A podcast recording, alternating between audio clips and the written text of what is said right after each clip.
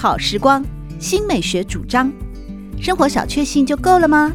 人生其实可以有更多美好选项。文学奖得主、专栏作家、资深媒体人朱国珍在《真正好时光》节目里与您分享美好生活。让我们打开心灵的扉页，享受真正好时光。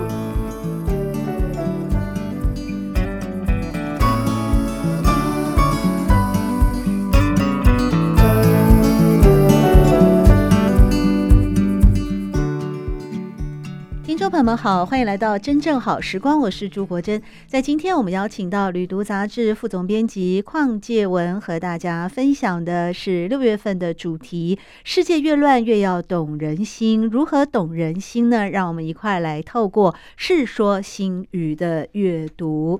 我想请问介文哦，就是在这一次，你们也有统计出来哦，这真的也很不简单呢。例如，在《世说新语》里面，全书记载的故事有一千。一百三十个哦，而且登场的人物啊，有六百七十四个人啊。对呀、所以其实呢，这六百七十四个人呢是怎么来的呢？其实都是当时所谓的名士、名流。嗯、所以为什么我觉得呃，魏晋南北朝跟现在台湾有很多可以呼应的地方？除了刚刚说的政论节目之外呢，其实《世说新语》里面所记载的这六百七十四个人都可以算是当时的网红了。当时呢，曾经出现一个社会阶层，就是前所未有的，叫做名士。嗯、那士大夫这种东西呢，当然从很遥远的春秋战国时代都就已经有了，但是呢，我们以前想象中的士大夫的样子呢，大概就像孔子那样，就是呃衣着笔挺啊，然后头发梳得很好啊，彬彬有礼，彬彬有礼啊，是一个翩翩君子。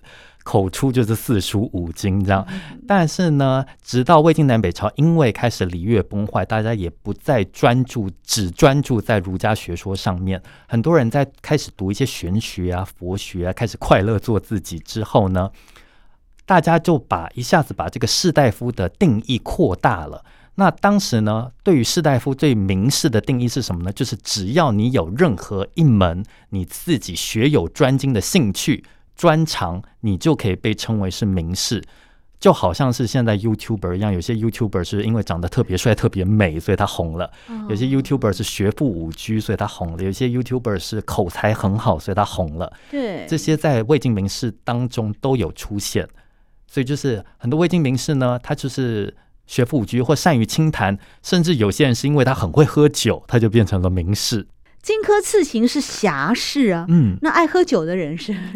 呃，爱喝酒的人，我们不知道今天给给他冠一个什么名目啊。但是到了后来呢，明朝的袁宏道就给他们一个定义，就说：但有书癖，终身不易。你有一个特殊的癖好，而且你一辈子都不会愿意去改变它的，我们就可以叫你说是一个名士。比如说呢，有一个非常有名的名士叫刘伶，刘伶这个人竹林七贤嘛，嗯。他在政治上也没有什么抱负，在文学上也没有什么表现，但他就是很红。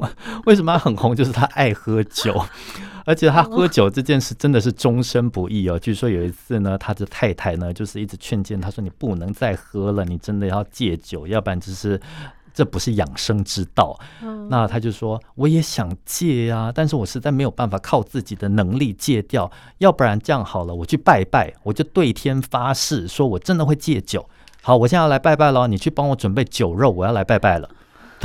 他老对他老婆非常高兴，还帮他准备酒肉，结果他就在这个神桌面前就说：“哎呀，今天呃，我老婆说的话你千万不要听啊，我就是没有办法戒掉这个酒啊，我就今天对天发誓，我一辈子都会维持着这个自爱好喝酒的癖好。”说完之后呢，就把那个酒肉吃光光了，结果一吃完他又马上喝醉了。哦，就因为这篇故事，他就名留青史。是没错，因为被收录在《世说 新语》里面，真的太妙了。而且《世说新语》到底是谁编的？嗯，《世说新语》呢，其实是一个宋国宋齐梁陈的这个宋国的他们家皇帝家皇族的小侄子，叫做刘义庆。对，那大家想过，刘义庆呢，他既然出生在一个皇族，大概呢？免不了就是会被卷入这些接班人的纷争里面，对，但他偏偏呢，他完全对于这个接掌这个皇权一点兴趣都没有，他一生所爱呢就只有文学，所以他就那时候呢仗着自己是皇族的这个富家公子哥儿，然后就养了一大群的文人一起帮他搜集资料，然后帮他完成这本著作。哦，原来如此哦。嗯可以说他就是闲闲没事干的富二代，对对，出版社的老总这样，可能他爸爸就给了他一笔钱，让他开了一本出版社。你让我想到一个网络笑话哦，嗯、他说，呃记者去访问一个科技新贵，嗯、问他说：“哎，你为什么可以成为一个科技新贵呢？年收入就几千万甚至上亿啊？”嗯、科技新贵就回答呀，他说：“第一，非常认真工作，嗯，然后第二。”我读书的成绩很好。第三，呃，我勇于吸收新知。第四，我爸留给我一个高科技公司。感觉这刘义庆对对对，蛮像他的状况的。但他也是有心愿意来收集这一些小故事啊，而且还要编纂，而且还要出版。对，所以其实呢，《世说新语》里面写的很多都是历史真正的人物。嗯、那所以引发后世很多人讨论，说它到底是属于真正的历史，还是它是属于捏造的虚构的文学呢？会不会就是好像街谈巷语嘛，对对对，八卦消息，像小报 tabloid 的那种的呃讯息来源？对，所以呃，尤其是他后来有一本正史，就是晋书，就是唐朝人他都啊、呃、修的这个晋朝的历史，居然整本书有三分之二就直接复制贴上《世说新语》。啊所以古代就有抄袭的问题。对，所以《世说新语》它到底是小说呢，还是属于历史呢？这个问题就是千年以来争论不休，直到民国初年，鲁迅他就给他定论说，它真的就是小说。那为什么鲁迅会说它是小说的这个原因呢？就是刘义庆当初他编这个故事，他做这本书的心态，他是为了有趣。为了单纯审美，他希望我写了开心，然后读者读了也开心，所以它并不是一个很庞大的、很沉重的历史课本。呃，或者是有真正的专业人士啊，对这些讯息来源做了事实考察，是是是，呃，跟那些查核的工作。嗯那无论如何呢，《世说新语》确实提供我们非常好的、非常愉悦的阅读经验，因为主要它就是每一篇很短，是不管你懂或不懂啊，对对对，你都会很有成就感啊，因为两百字就看完，对，看完了一篇。所以我记得我们国中那个每次考卷的阅读测验很爱出《世说新语》，就是你可以在考试的时候短短一篇就把它念完。对啊，这是超级有成就感的。然后这些小故事呢，当然也因此衍生出了非常多的成语嘛，嗯、包括像前面呃，我们借文有跟大家讲的望梅止渴啊，然后看煞慰藉等等。我突然想起另外一个古老的智慧经典，那就是《庄子》。《庄子》里面也有一个成语的来源，叫做“尾生抱柱”。他说有个叫尾生的人呢，在桥下等一名女子，结果女子没有来，河水却暴涨了。尾生不愿意失信离开，于是就淹死了。所以这篇故事到底要告诉我们什么呢？一个人到底是该守信还是不该守信呢？还是你不要交坏朋友呢？世说新语最有趣的就是他不会直接告诉你答案，对，他不会跟你说守信就是一定重要的。或者是你要怎样才是一定重要，你就不是必须要这样做，它就是留给你一个很中性的故事，让你可以自己思考，自己找出解答。哦，所以它跟那个西方的伊索寓言在某种程度上也蛮像的嘛。对对对，所以《世说新语》一开始出来的时候，大家也说，哎，其实它到底是寓言故事呢，还是真有其人，他们不被人知的小故事？到底要怎么去界定它这个文类是什么？那如果我们用那种欧美最狭义的寓言的故事去界定它的话，它真的其实不是寓言，因为我们西方的文学理论说寓言一定要是动物的或奇幻的故事。哦，他们有这么严格的对寓言的一种定义啊？对，去寄寓一个大道理。然后比如说什么北风与太阳，对对对，龟兔赛跑啊，对太阳，对啊，这种呃奇幻的故事才叫做寓言。可是呢，我突然就觉得说，啊，其实我们并不一定要用西方的文学理论去界定它，毕竟它是一个中国的文学。所以，我们从回归到中国文学史上的脉络来看，我们不妨可以用寓言的方式来阅读它。哦，对啊，所以我才会说尾声抱住哦，我真的是不知道该怎么跟我的孩子啊来解释 这个《世说新语》这个小故事里面的。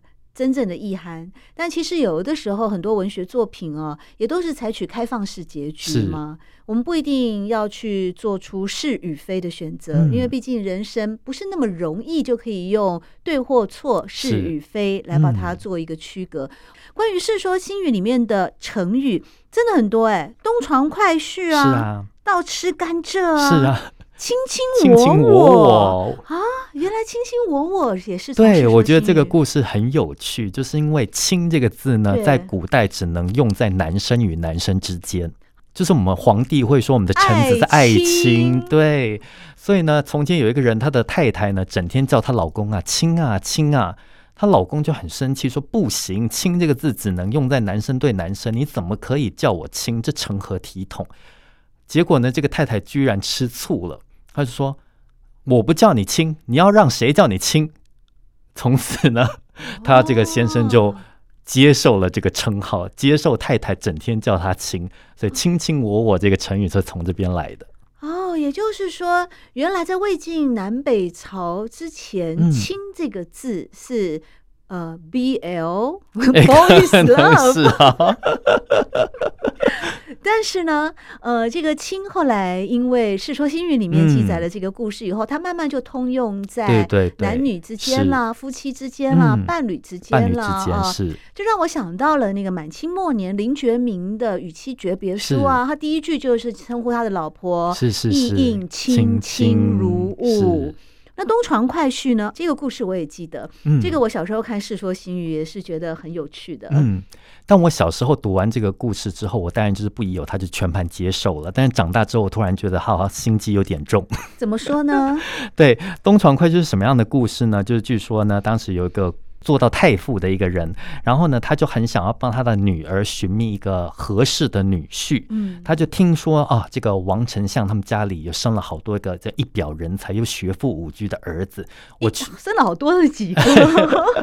他就说我去他们家一定可以找到合适当我女婿的人。哦，因为分母很大，对对。他们家如果有十二个 兄弟，我就有十二个机会。机会对。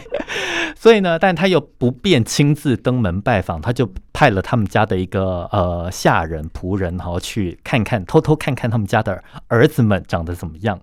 结果呢，他们的王王家的儿子们呢，一听说有人要来挑选女婿，每个人都精心打扮。他们是怎样？那个时候是男多女少吗？很难找老婆吗？对，可能是精心打扮，穿戴得体，然后出现在这个他们的客人面前。没想到这客人呢，扫视一圈哦，看到每个人大概都长得差不多，每个人都长得很帅很美，偏偏就是有一个人呢，他就是躺在东床上面，而且呢衣不蔽体，也不是衣不蔽体，可能连扣子都没扣好，就露出他的肚子，是要东床坦腹。他回去呢，就告诉他们家主人说，有一个人呢、啊，他偏偏就是不把我们放在眼里，居然连衣服都不穿好。没想到呢，这个太傅他觉得哇，拍案叫绝，这个人才是我要的女婿。哦，就觉得他很真性情对，对，没错，毫不掩饰，没有那么做作，是、哦、没那么多心机。对呀、但我现在觉得这反而可能才是一种心机。没错，对，我也这么觉得。尤其是在魏晋南北朝那个时候啊，九品中正制啊，嗯、搞得每一个人呢、啊，对呀、啊，都要去攀援富贵。你都要想办法哦，去靠近豪门啊，嗯、靠近有钱人啊，对。啊，给自己找机会呀、啊。那你要是不像这样子的功利主义靠近的话，嗯、你就放逐自己嘛，那就是真正的率性。嗯、所以也就是因为这样子的背景啊，让陶渊明的作品哦。这么多年来，一直有学者都讨论说，陶渊明你到底是真的旷达还是假的旷达？哈，一直有人就说你是不是也是刻意借着《桃花源记》啊，嗯、或者是《五柳先生传》啊，对对对呃，回去归去来兮啊、嗯，自己做返乡青年啊，来作为一种标新立异的呃态度啊。但这么多年来，其实我们从他的文本，从他的诗里面，还是可以知道陶渊明是真性情了，田园诗人。嗯、对，至于他是。是他真的爱好本我的自然态度的呈现。对，假装的话其实是写不出来这些文章的。而且假装你能假多久？嗯、对，是。我是一直觉得假装没有办法假一辈子，但是陶渊明用他的一生去实践了他所相信的真理。嗯、说到《世说新语》的呃这些人物跟故事跟历史啊，其实它里面有讲到一些适合我们去旅游的，嗯、呃，可以因地制宜的这些地点吗？对，其实为什么我们特地会在一本旅游杂志里面介绍《世说新语》呢？就是因为魏晋南北朝其实算是中国历史上第一个开窍，对于旅行这件事情有自己深刻独特的看法的一个朝代。嗯、其实呢，在这之前，当然很多人也旅游，比如说孔子，他也周游列国啊，然后司马迁为了写《史记》，也在到处跑啊，然后去搜集资料。可是当时的人不觉得那叫旅行，因为我有一个目的。我的目的就是要写书，或我目的就是要说服君主们重用我，所以那叫出差是吗？可能是。到了魏晋南北朝，这些名士才第一次单纯的把山水当做是一个审美的对象，然后因为他觉得我接近大自然，我可以心旷神怡，我心情特别好，所以为了这个原因才去旅游的。所以他们是第一次有这样的意识出现。那出现了，开始有出现了山水画啊、山水诗啊、山水文章啊等等。哦，像是《兰亭集序》嘛，对不对？就是在魏晋年间的时候，天下第一行书啊。对，《兰亭集》这个东西到底怎么来的呢？也就是因为当时太喜欢旅游了，王羲之就召集了一批同好，嗯、大家一起去兰亭去游玩，那就办了一个叫“曲水流觞”的活动，大家坐在小溪旁边啊，可能野餐啊、喝酒啊，那就给大家当场集席一个题目，叫大家写作文。那一人交来一篇，所有的文章合起来就叫做《兰亭集》。然后王羲之在这本书的最前面再写了一篇序，叫《兰亭集序》。哇，原来是这样的一个故事啊！而且王羲之也真的能写哦。嗯，所以当时的人不是光只会曲水流觞、吃喝玩乐，是在这些呃。品茗啊，饮酒啊，作乐、歌唱啊，嗯、野餐的过程当中，还可以写文章啊。对，所以他们真的不是不学无术的小哥，他们是真的读了很多知识学问，只是不被知识学问绑架。哦，对，这样的诠释真的非常的到位哦，嗯、特别是针对这些魏晋名士，或者是针对《世说新语》里面的人物，我们一般谈到了魏晋南北朝，都会有一个印象浮现上来，那就是月明教而任自然，这个自然包括刚才介文和大家说的，他们都很有学问，但是不被学问束缚。嗯，呃，另外一个自然是否也呼应了他们跟山水之间的大自然的这个态度呢？对，其实呢，在魏晋南北朝之前，所谓的自然，它是一个形容词，它并不是我们现在所说的大自然的意思。它这个自然就是自由自在，不被束缚，不被捆绑，叫做自然。可到了魏晋南北朝呢，他们就会把这个自由自在的自然跟山水的这个大自然连接在一起。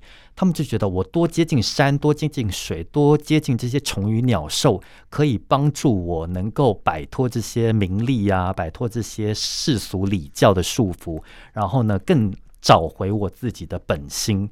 所以他们开始呢，透过这个游山玩水的活动。来接近自然，然后更能够让自己能够活出一种月明教，然后自由自在的本性。嗯，那个作者刘义庆啊，嗯、虽然他是官二代哦，嗯、也是富二代啊。那他收集这些资料的时候，他是处于什么地点呢？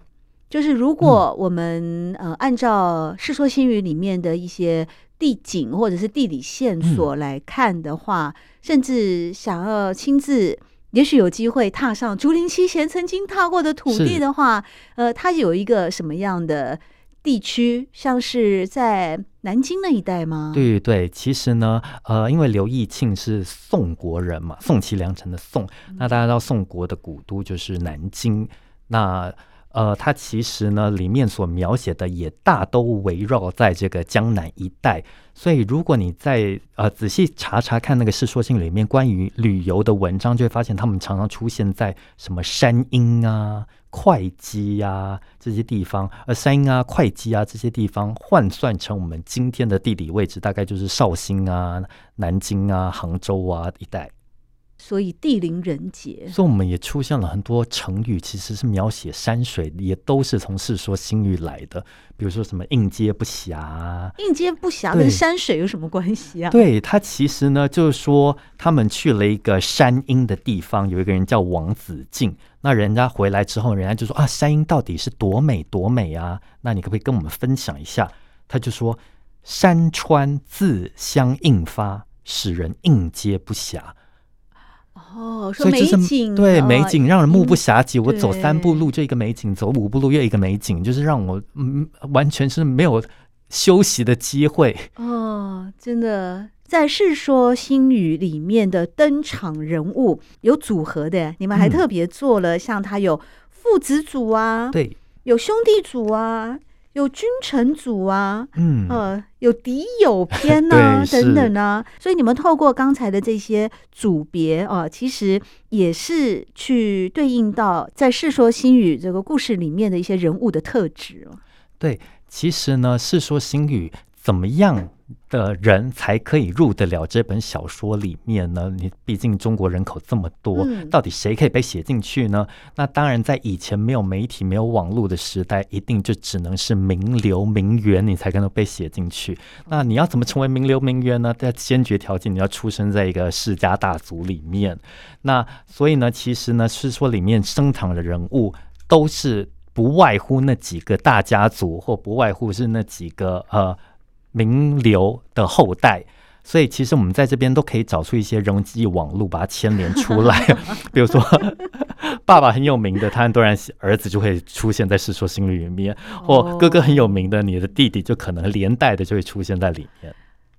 所以说，如果我们现在要写一个台版的《世说新语》的话，嗯、很可能就会从孙道存写到孙云云。哎，对，可能是。我我一下还想不出来别人，但因为最近是刚好听几个朋友有提到这些豪门的一些故事啊，所以又连接到了当时在《世说新语》里面会出现的一些魏晋名士。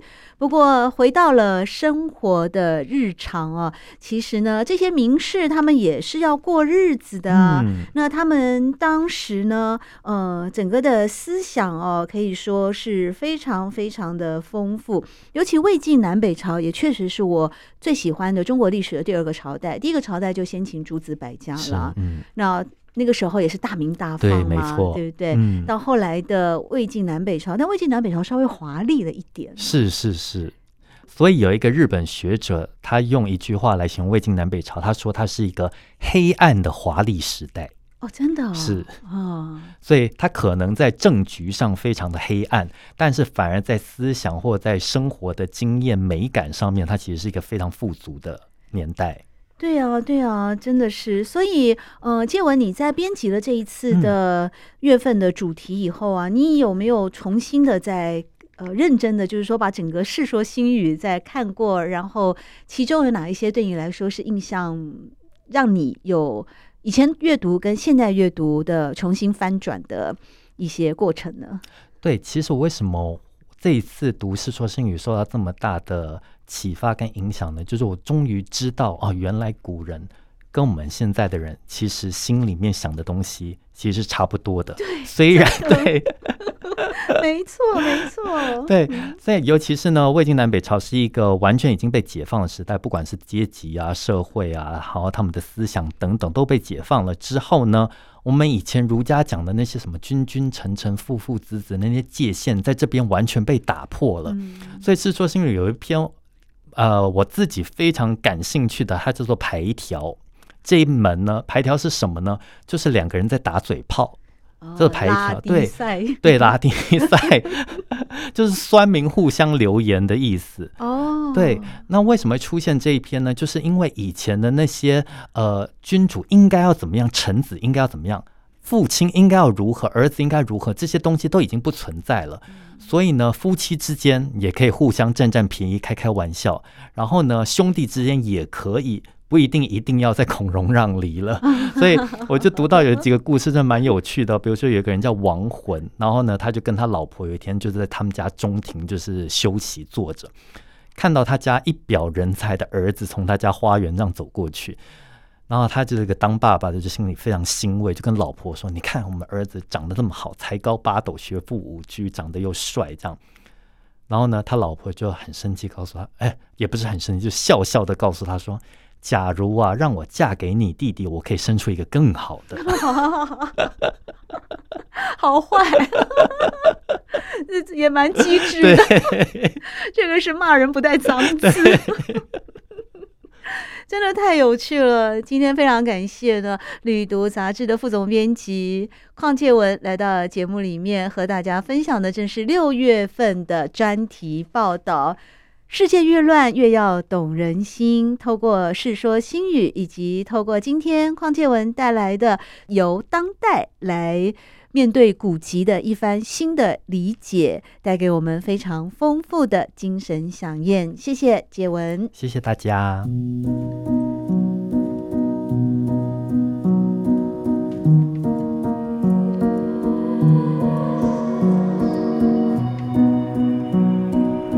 好时光，每个星期六早上八点钟到九点钟，在汉声广播电台全国联播网播出。